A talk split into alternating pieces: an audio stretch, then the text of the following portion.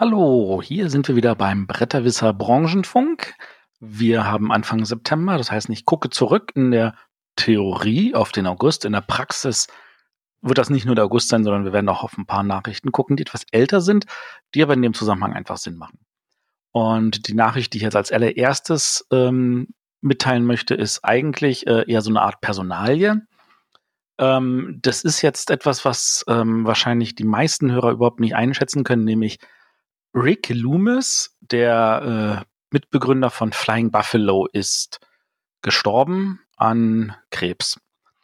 Die meisten werden sagen, wer ist Flying Buffalo, wer ist Rick Loomis? Das liegt daran, dass äh, der tatsächlich, ich sage jetzt mal wirklich ein Urgestein der Brettspielszene ist. Also ein, er ist einer der ältesten Verlage in Amerika und hat schon vor um, ewigen Zeiten also äh, viele Spiele rausgebracht, hat Postspiele organisiert, hatte damals in den 80ern sich einen Computer zugelegt, nur um darauf Postspiele zu verwalten.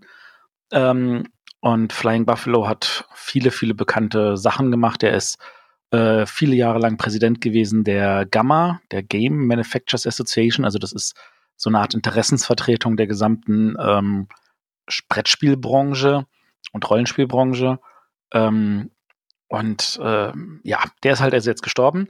Ähm, ich habe ein paar Links zu, äh, ein paar Informationen zu ihm in die äh, Shownotes gepackt. Also wer noch ein bisschen mehr zu ihm lesen will, kann dort definitiv was finden. Ähm, es, dann würde ich jetzt nämlich mit, es ist unfassbar, weil man kann jede, jedes Mal über Vertrieb reden. Und äh, die wichtigste Vertriebsnachricht äh, ist tatsächlich äh, Asmodee hat äh, mal wieder ein paar äh, Verlage, also nicht, nicht Verlage, sondern Vertriebe gekauft. Und zwar Lion Rampant aus äh, Kanada, Skyship und Seal Rainbow Group aus Taiwan und Chile. Ähm, wer genau aufpasst, wird merken, dass Asmodee aufgehört hat, Verlage zu kaufen, sondern in erster Linie wirklich nur Vertriebe kauft. Ähm, sie haben auch schon vorher viele Vertriebe gekauft, also zum Beispiel als sie ähm, Estivium in England gekauft haben vor hm, fast zehn Jahren, ähm, als sie äh, in Skandinavien gekauft haben. Ähm, jetzt fällt mir der Name nicht ein, peinlich. Ähm, sie haben, äh, als sie Blackfire vor ein paar Jahren gekauft haben, ist auch ein Vertrieb in erster Linie. Ähm, was sie machen ist, sie sagen halt, wir haben halt Produktportfolio, sie haben wirklich äh, zentrale Spiele gekauft, sie haben halt in Amerika die Kontrolle, sage ich mal, über die großen Spiele des Hobbymarkts, die in den letzten Jahren gekommen sind. Ähm, sie haben halt äh, das Katan unter ihrer Flagge, sie haben Carcassonne unter ihrer Flagge, sie haben Zug um Zug unter ihrer Flagge, Dixit und äh, Codenames und den gesamten Sachen. Also an Spielen mangelt es ihnen nicht. Woran es ihnen höchstens noch mangelt, sind halt die Vertriebswege. In Amerika haben sie ja vor ein paar Jahren ähm, aufgehört, also mit jedem zu arbeiten, sondern haben sich auf die fünf Großen eingeschossen. Dann haben sie irgendwann später haben sie gesagt, okay, jetzt arbeiten wir nur noch mit einem einzigen. Und äh, irgendjemand geht davon aus, dass sie entweder irgendwann diesen einen oder einen anderen kaufen werden oder irgendwie tatsächlich selber eine Distribution in Amerika aufstellen werden. Ähm, der Kauf von Lion Rampants, der größte Distributor in Kanada, ähm, ist tatsächlich so ein Schritt in diese Richtung. Weil äh, der, der Punkt ist einfach, ähm, da wird wieder Marge jetzt, sage ich mal, geschnitten. Völlig nachvollziehbar. Ähm, ist also die Frage, wann es dort so weitergeht. In, in, Deutschland haben sie ja ihren eigenen Vertrieb, da müssen sie keinen weiteren Vertrieb kaufen, auch wenn sie natürlich mit Blackfire einen zusätzlichen Vertriebsweg gekauft haben. Ähm, aber warten wir mal ab, was dann noch kommt. In dem Zusammenhang ist es nämlich total spannend, dass Asmodee Helvetik, also das ist ja ein ähm, Schweizer Unternehmen, ähm, die äh, Asmodee hat halt jetzt die Distribution für diesen Verlag in Nordamerika übernommen. Und dann denkt man sich so, ja, aber die haben ja gar keinen eigenen Vertrieb, die vertreiben ja über Alliances. Ähm, aber vielleicht ist das auch mal wieder so etwas, wo man dann so in die Zukunft guckt und sagt so, ja, noch. Viel, viel Vermutung dabei, aber an der Stelle wird halt einiges aufgebaut. Wichtig in diesem Zusammenhang zu wissen, Helvetik haben sie nicht gekauft. Nicht, dass ihr denkt, den Verlag hätten sie auch noch gekauft. Sondern sie bieten an der Stelle halt einfach nur den Weg das auch in Nordamerika verkaufen zu können. Ähm, und wenn wir jetzt über Vertrieb reden, dann müssten wir eigentlich auch über die andere großen Vertrieb reden, nämlich äh, über Funnigan, über den hatte ich ja letztes Mal geredet. Und Funagain hat jetzt äh, eine kleine Personalie bekommen, ne, äh, bekannt gegeben, nämlich Lance Mixter, für vielleicht ein paar Leuten bekannt als The Undead Viking. Ähm, unter diesem Namen hat er viele, viele Jahre lang einen YouTube-Channel betrieben und äh, Rezensionen verfasst und ähnliche Sachen. Und der hat vor ein paar Jahren ist er zu ähm, Tasty Minstrel Game gegangen und äh, hat für die halt also ein bisschen das Marketing gemacht, so ein Podcast und äh, Spielebesprechungsvideos und ähnlichen Kram. Und der ist jetzt in der Logistik als Account Manager für Funnigan.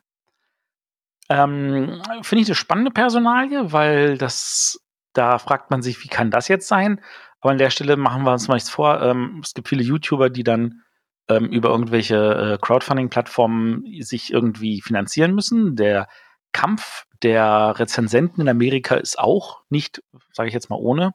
Man ist zwar total lieb zueinander, aber auch da muss man natürlich über, sage ich jetzt mal, äh, mal gucken, ähm, wie viele davon können was machen. Und er sagt sich, naja, ich, ich muss an dem Kampf nicht mitmachen, ich gehe einfach mal auf die andere Seite und als Account Manager bei Funagain, hm, mal gucken, was da rauskommt. Eine andere Distribution, und damit kommen wir jetzt zu dem dritten Punkt an der Stelle, ähm, ist nämlich Snakes und Lattes, der, das Brettspielcafé aus Kanada. Die haben ja angefangen, auch, sage ich jetzt mal, größer zu werden und zu wachsen und mehr Cafés aufzumachen und eine sogenannte äh, Retail- ähm, Kette aufzubauen in Form von Cafés, aber auch eine Distributionsmaschine äh, zu machen. Also wenn man in Kanada vertreiben wollte, dann musste man nicht zu Lion Rampart, man hätte auch zu Snakes and Lattes gehen können. Zumindest hätte, jetzt geht es nämlich nicht mehr, weil Snakes and Lattes nämlich die Distribution mehr oder weniger aufgegeben hat. Also da, sie fährt da gerade die Aktienaktivitäten zurück. Ich vermute mal, das ist auch ein harter Kampf und da ist auch eine Menge Geld, was man da reinstecken kann, dass man vielleicht an der Stelle nicht reinstecken möchte, sondern sagt, naja, wir konzentrieren uns vielleicht tatsächlich lieber auf den Verkauf nach außen. Was da am Ende rauskommt, werden wir noch sehen. Ich ich finde das total sehr, sehr spannend, dass so ein Brettspielcafé also sich so groß gebastelt hat, dass sie halt auch verschiedene andere Wege gehen können. Ähm, das waren so die, die großen Punkte zum Thema Vertrieb. Kommen wir, ähm, packen wir noch kurz dazwischen äh, zum Thema Produktion. Ähm, wir haben jetzt schon öfter über die sogenannten Zollbeschlüsse äh, von Donald Trump geredet, der äh, erst mit 25 Prozent angefangen hat, dann war es wieder vom Tisch, dann sind es wieder 10 Prozent und jetzt sieht es so aus, als würden das auch sich verschieben. Ähm, irgendwie ist das ein ziemliches Hickhack hin und her. Keine Ahnung, ob es nächsten Monat schon wieder anders ausschaut. Was man aber schon merkt, ist, dass wohl die äh, Firmen in China merken, dass ähm, sie tatsächlich äh, Aufträge scheinbar verlieren. Ähm, deswegen versuchen sie natürlich da möglichst äh, gewinnbringend zu sein. Ich kann das aus persönlicher Erfahrung sagen. Ich werde von so vielen chinesischen Herstellerfirmen angeschrieben. Das ist schon ziemlich beeindruckend. Man kennt sie dann doch nicht alle, stellt man fest. Es gibt ein paar wenige große, sage ich mal, und es gibt ein paar in der zweiten Reihe, die, mit denen man auch gut arbeiten kann. Ähm, einer von den großen ist Longpack und der Nils Herzmann. Ich weiß nicht, ob, der, ob allen unseren Hörern Nils Herzmann was sagt. Ähm, der hat jahrelang äh, für einen kanadischen Verlag aus Kanada herausgemacht. Er hat auch einen YouTube-Channel, ähm, wo er Spiele erklärt hat. Ähm, der hat auch so, so, so wöchentliche, monatliche Sachen gemacht. Er war dann jetzt Mitbegründer von Funtails, die das äh, Glenmore 2 Chronicles auf den Weg gebracht haben und der arbeitet nun als Außendienstmitarbeiter für Longpack aus China.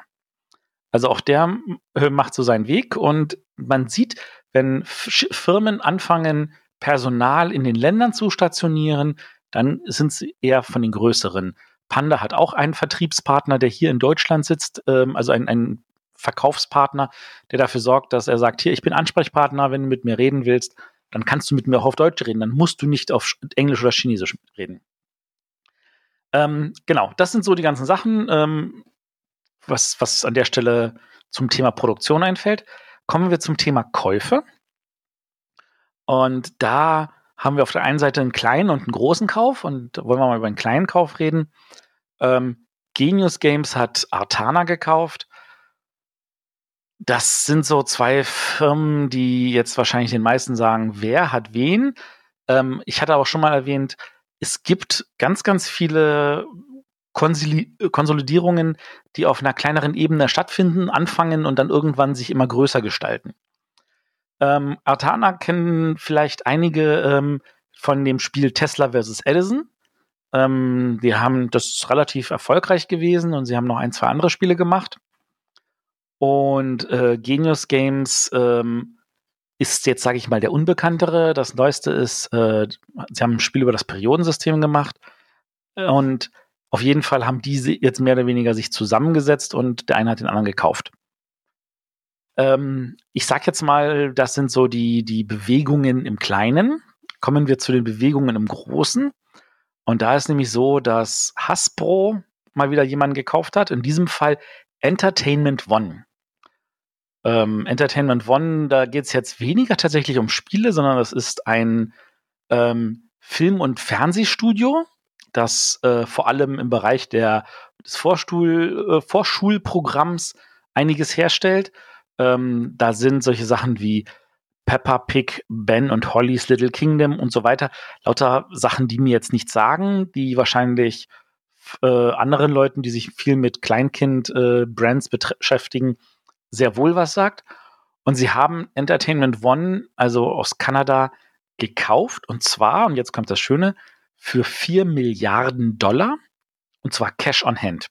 Also nicht irgendwie mit, oh, und ein Teil in Aktien oder ähnliche Sachen, sondern 4 Milliarden on hand dafür.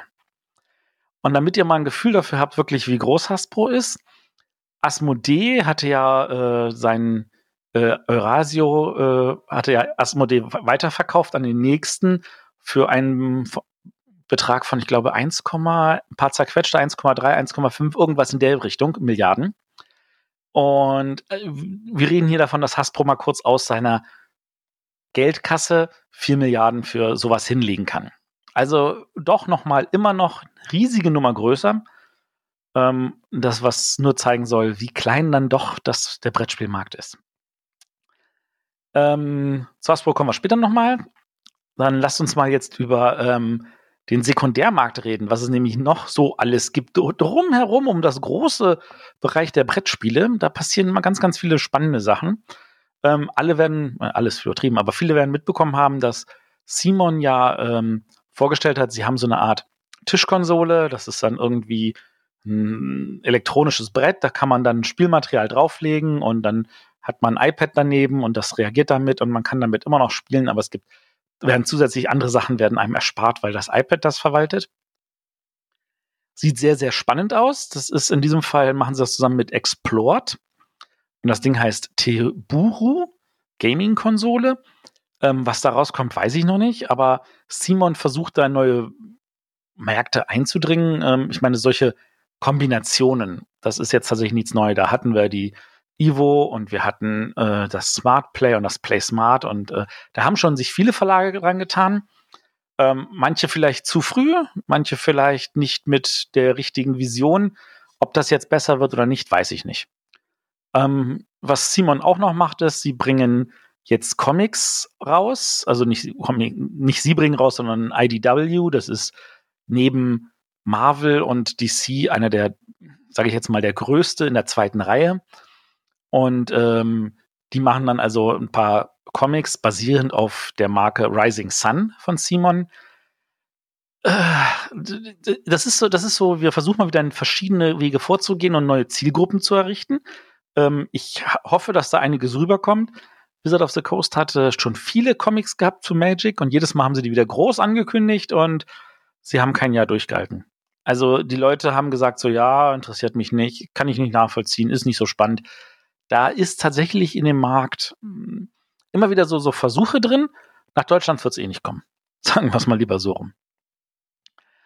Ähm, was haben wir aber noch? Ähm, wir haben äh, auf der einen Seite haben wir Loot Crates. Ich weiß nicht, ob äh, den Hörern Loot Crates was sagt. Das sind, ähm, sage ich jetzt mal so Wundertüten, Überraschungskisten.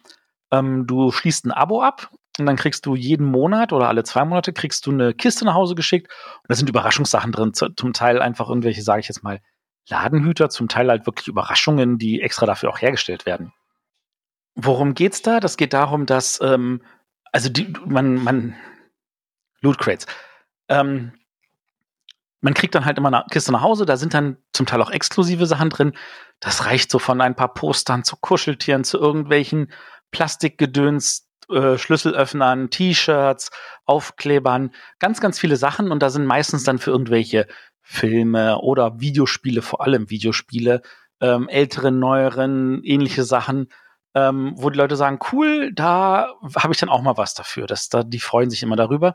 Und da sind also bei entsprechenden YouTubern kann man zum Teil dieses ganze Zeug im Hintergrund sehen. Einer, der ganz groß in diesem Bereich ist, ist nämlich zum Beispiel Funko. Ähm, Funko ist auch in diesem Bereich groß geworden. Also die machen so Figuren mit Bazooka-Köpfen, so, äh, so Chiba-Style heißt das. Zumindest Loot Crates haben ein, also die haben ein fürchterlich interessantes Modell. Es gibt ganz, ganz viele Anbieter, aber der Anbieter Loot Crate hat jetzt Insolvenz angemeldet nach Chapter 11 ähm, das ist äh, nach amerikanischem Recht bedeutet das, dass er ähm, weiter operieren möchte, aber Gläubigerschutz erhält. Und Chapter 11 heißt immer, man versucht dann trotzdem das ganze Ruder rumzureißen. Das kommt halt ein Insolvenzverwalter dazu, der versucht das alles abzuwenden. Man versucht äh, irgendwie da rauszukommen. Viele Firmen haben das schon mal angemeldet und sind da mit positivem Ergebnis wieder rausgekommen. Ob das jetzt an dieser Stelle klappt, weiß ich nicht. Ich finde das total spannend, weil es zeigt, dass eigentlich dieses Modell, ich meine, wenn sie nach Chapter 11 anmelden müssen, heißt das, dass nicht genug ähm, Leute gibt, die das auch tatsächlich bestellen. Ähm, auf der anderen Seite ist es so, dass andere da richtig was drin wachsen. Und jetzt kommen wir nochmal auf Funko. Weil Funko produziert nämlich irrsinnig große Umsätze die haben sich da mehr oder weniger aus dieser Ecke auch rausmanövriert. Die Leute kaufen die Funko-Figuren gezielt. Und die haben jetzt auch Brettspiele vorgestellt. Und das ist so da etwas, wo ich mir dachte, so, wen interessiert das? Und dann guckt man diese Spiele sich an. Ich habe nicht rausbekommen, wie sie funktionieren. Sie sehen aber alle sehr, sehr ähnlich aus. Und laut Informationen von der, von der Firma, so wie sie es bekannt gegeben haben, soll da auch noch umso mehr kommen. Ähm, ich sag mal so, abwarten, schauen. Ähm, es kann vielleicht neue Spieler auch in den Brettspielmarkt reinspülen. Das sehe ich immer so als den positiven Effekt. Im schlimmsten Fall ähm, fallen sie auf die Nase. Aber äh, deswegen sollen sie es trotzdem versuchen. Das würde mich jetzt an der Stelle nicht stören. Aber sie sehen auch anscheinend einen Gewinn darin, in den Brettspielmarkt vorzudringen. Das ist immer das, was wir uns sagen müssen. Wir haben gerade noch gesehen, wir sind eigentlich ein kleiner Markt, aber anscheinend sind wir noch ausreichend am Wachsen, dass es sich für andere lohnt, in diesen Markt reinzugehen. Ähm, wenn wir aber schon von Loot Crates reden und so zufälligen Sachen, kommt jetzt noch so eine völlig belanglose Meldung, wo jeder sich überlegen kann, was er davon hält. Nämlich, ähm, Magic wechselt sein äh, Preisbooster-System. Also die, die haben mal, Hasbro hat halt äh, mit Wizard of the Coast auch äh, jemanden, der, äh, ich meine, Magic sind halt eh schon Wundertüten. Du kaufst ein Päckchen und weißt nicht, welche Karten du kriegst, aber bei Turnieren hast du halt immer gewusst, okay, ich krieg da diese Promo und dann krieg ich da diese Promo und so. Und das wechseln sie jetzt darauf, dass du nicht mehr irgendwelche Promos kriegst, von denen du weißt, was es ist, sondern du kriegst ein kleines Päckchen, wo ein paar Promokarten drin sind aus einer Auswahl von. Ähm, ich finde das deswegen sehr spannend, weil ähm, ich, weil Yu-Gi-Oh! das schon vor 15 Jahren so gemacht hat. Und äh, ich das jetzt also total spannend finde, dass Magic jetzt auch diesen Weg geht. Ob das jetzt positiv oder negativ ist, möchte ich an der Stelle nicht beurteilen. Aber spannend. Ähm, schließlich noch die letzte Meldung, die ich im Bereich Sekundärmarkt machen möchte, ist nämlich ähm, Barnes Nobles. Da ist jetzt ja anscheinend der Verkauf an ähm, die äh, Waterstone-Gruppe ähm, an James Daunt ähm, abgeschlossen. Und der hat jetzt in einem Interview relativ spannend gesagt, dass er eigentlich das Modell, das Barnes Nobles derzeit hat, irgendwie ändern möchte und dann anpassen möchte an so, wie es in den UK läuft. Und das besagt nämlich, dass du nicht, also egal welches Barnes Noble du gehst, du immer dasselbe findest, sondern dass die Läden etwas mehr Unabhängigkeit davon bekommen und selber gucken, was läuft bei uns im Laden und was nicht grundsätzlich was Positives, weil Barnes Nobles damit wieder wachsen kann. Und das ist ein weiterer Eingangspunkt für den Brettspielmarkt für Nicht-Brettspieler. Formulieren wir es mal so rum. Also das, was bei uns in Deutschland früher das Karstadt und der Kaufhof war, wo Leute alles Mögliche gesehen haben und dann sagt, ach ja, hier kann ich auch Brettspiele kaufen. Ähm, das ist an der Stelle das Barnes Nobles. Hoffen wir mal, dass das entsprechend auch auf positive Ergebnisse fällt. Ähm, dann reden wir mal kurz über Events. Da fangen wir an mit der GenCon. Ähm, die GenCon hat bekannt gegeben, dass sie wieder mit wachsenden Zahlen gearbeitet hat. Ähm, sie hatte wohl dieses Jahr äh, fast 70.000 Unique Visitors. Das ist echt, echt, echt viel. Ähm, vor ein paar Jahren waren das noch 60.000, ähm, vor zwei Jahren oder so. Also heißen, die haben auch nochmal ordentlich Wachstum hingelegt. Das war jetzt aber auch nur möglich, weil sie halt auch ihre Fläche etwas vergrößert haben. Sie haben ja das, ähm, das Football Stadium dazu genommen. Das heißt, das Stadion wurde halt da auch entsprechend komplett mit T Tischen und Stühlen vollgepackt, damit auch da noch Leute hinpassen und äh, die dort spielen können. Ähm, das ganze GenCon-System läuft natürlich auch nochmal anders als hier. Also nur weil du Eintritt gezahlt hast, heißt das nicht, dass du da irgendwie großartig was machen kannst. Immer wenn du irgendwelche besonderen Spiele spielen willst oder irgendwelche Turniere mitmachen willst oder so weiter, das kostet alles extra. Und auch da ist die Zahl der Teilnahmen an Events ordentlich nach oben gegangen und damit auch der Umsatz. Ähm, in Amerika funktioniert das, bei uns irgendwie bis jetzt zum Glück nicht.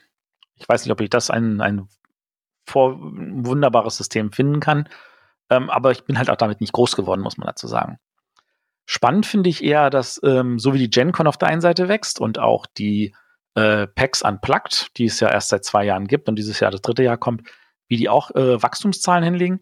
Auf der gleichen Seite hat man äh, Wizard, und das ist jetzt nicht Wizards of the Coast, sondern Wizard ist so ein, äh, die haben damit gestartet, dass die ein äh, Comic-Sammler-Magazin rausgebracht haben und die haben ihre Wizard World-Veranstaltung gemacht. Das ist so eine Art Comic-Con im Kleinen und haben damit jahrelang Wachstum gehabt und die legen jetzt in den letzten Jahren tatsächlich nur Verluste hin. Ähm, also ist es schon so, dass äh, sie inzwischen die Kurve haben. Also sie haben vor ein paar Jahren ganz viele Veranstaltungen abgesagen müssen und äh, haben auch dort ähm, gucken müssen, äh, was können sie noch machen, was nicht. Sie sind wohl so, dass der dass, dass das Minus, das sie erwirtschaften, dass das weniger wird, also dass es schon wieder in Richtung positiven Bereich sich bewegt, aber sie ziehen weiterhin das Minus an. Das finde ich sehr, sehr spannend, weil ähm, es gibt ja ein paar richtig große Veranstaltungen, die auch für Brettspieler anscheinend interessant sind, wie zum Beispiel die San Diego Comic Con, die jetzt erst neulich wieder war, die richtig groß ist, die aber anscheinend äh, den Markt so sehr überschattet, dass Wizard mit seinen kleinen Veranstaltungen daneben nicht ähm, so handeln kann, dass sie da gewinnbringend arbeiten können. Das ist, finde ich, deswegen spannend, weil es natürlich auch ein Zeichen dafür ist, funktioniert das im Brettspielmarkt? Können wir da kleine Veranstaltungen neben den großen haben?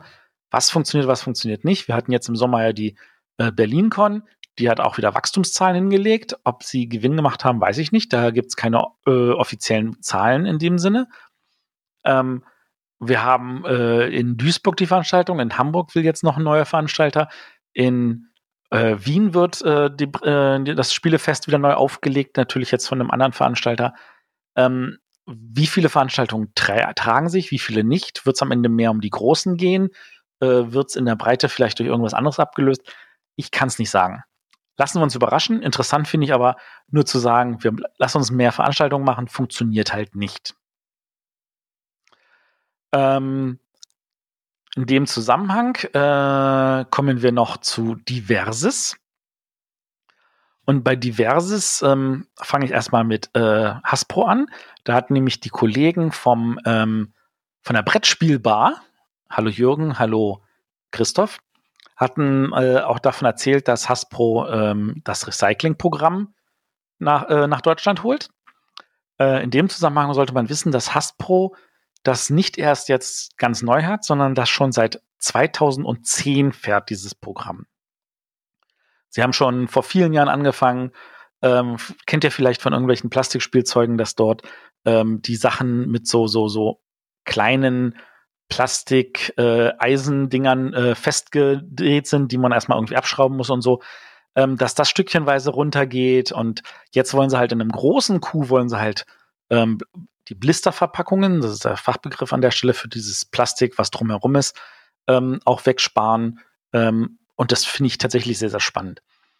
Ähm, was mich jetzt natürlich viel mehr interessieren würde, ist, wie weit Asmodee das handhabt, weil zum Beispiel die ähm, Packs, also diese, diese, diese kleinen Extra-Erweiterungen für ihre LCGs, die waren viele, viele, viele Jahre lang waren die aus Pappe. Und die haben sie dann irgendwann in äh, Plastik gepackt ähm, weil ähm, das aus verschiedenen einzelnen Gründe hat. Also es ist für den Handel einfacher, das hinzuhängen und dafür zu sorgen, dass es nicht so schnell geklaut wird. Ähm, bei so einer Pappschachtel, weißt du, die rast schnell auf, dann holst du dir schnell die Karten raus, das ist ja auch nur so ein Pack, und dann bleibt die Schachtel da hängen und man, es sieht nicht so aus, als würde da irgendwas geklaut worden sein. Das kannst du bei dem Plastik nicht machen. Es ist auch so, dass, ähm, dass äh, die Pappe natürlich äh, in, beim Transport, weil Asmodee natürlich immer noch viele Karten in China druckt und dann werden die mit dem Boot rübergefahren. Da kommt Feuchtigkeit, da kann viel kaputt gehen. Das ist, da ist das Plastik natürlich auch geschützter. Ähm, dazu gehört aber natürlich auch von Hasbro der Plan, äh, die Produktion stückchenweise aus China wieder rauszuverlagern ähm, und nach Nordamerika bzw. Europa zu legen, ähm, wo man dann natürlich tatsächlich mit kürzeren Wegen und man muss nicht über einen Ozean schippern, auch auf Plastikverpackungen dafür verzichten kann. Finde ich positiv. Ähm, Finde ich gut, dass ihr das erwähnt habt, liebe Jungs von der Brettspielbar. Ähm, sollte man an der Stelle weitermachen. Ähm, einen letzten Punkt habe ich noch, den ich erwähnen möchte. Und zwar ist das jetzt so wirklich als diverses bei mir aufgeploppt mit Oha, schau eine an. Und zwar geht es um Wheaton. Ähm, ich weiß nicht, äh, die meisten von euch kennen bestimmt die Tabletop-Show, die Wheaton gemacht hatte für den Geek and Sundry Challenge. Ähm, das war so ein Kanal auf YouTube, der ist gestartet damals mit viel Investitionsgeld von, ähm, von YouTube. Also YouTube wollte einfach sagen, okay, wir wollen halt auch gucken, dass wir irgendwie Fernsehen irgendwas entgegenstellen. Und dafür möchten wir, dass einfach auch entsprechend gutes Programm bei uns läuft. Ähm, das gibt's auch immer noch als YouTube Red, wo auch eigenproduzierte Serien laufen. Und äh, Geek and Sundry war einer von denen, die sie supportet und unterstützt haben, auch finanziell. Ähm, den hatte die Felicia Day damals dann äh, ins Leben gerufen. Und da hatte der Will Wheaton halt diese Tabletop-Show gemacht. Das erste und das zweite Jahr. Und danach hat halt YouTube entschieden, dass sie das nicht weiter unterstützen wollen. Und dann hatte Will Wheaton ja die dritte Staffel finanziert über ein ähm, Crowdfunding. Das war damals auf Indiegogo, auch sehr erfolgreich. Und es gab noch eine vierte Staffel und danach war eigentlich nichts weiter. Ähm, Geek and Sundry gehört inzwischen Legendary. Legendary ist ein großes Filmstudio. Die haben zum Beispiel auch ähm, den äh, World of Warcraft Film gemacht, aber natürlich auch ganz, ganz viele andere. Also wer mal auf die Logos achtet am Anfang von Filmen, Legendary ist jetzt kein unbekannter Filmstudio. Denen gehört halt der Geek and Sundry. Und Will Wheaton hat jetzt äh, Legendary verklagt, weil ähm, tatsächlich ähm, sie wohl irgendwelche Zahlungen, die ihm zustehen würde, nicht ausgeführt haben und äh, irgendwelche Deals äh, zu der Show, die er für die gemacht hatte. Der hat ja nicht nur eine Tabletop-Show gemacht, sondern der hat auch so eine Rollenspielshow gemacht, wo äh, andere Berühmtheiten entsprechend mit ihm eine Rollenspielrunde geleitet haben. Das ist in Amerika noch ein größeres Ding als hier in Deutschland. Und ähm, ja, könnt ihr euch mal durchlesen. Wie gesagt, äh, die Details sind äh, in dem Link in der Show Notes. Ich fand das spannend. Ähm, weil das sind so Sachen, die man sonst tatsächlich wenig mitkriegt. Ähm, aber man sieht, äh, unabhängig davon, wie man lieb ist miteinander, wenn Geld ins Spiel kommt, dann können immer verschiedene Sachen passieren. Gut, ich danke euch. Ähm, ich hoffe, ihr überlebt den März in der Form, wie er jetzt ist. Und ähm, ich äh, wünsche euch einen wunderbaren Monat und äh, wir hören uns zum Branchenfunk wieder äh, im Oktober. Bis dann. Tschüss.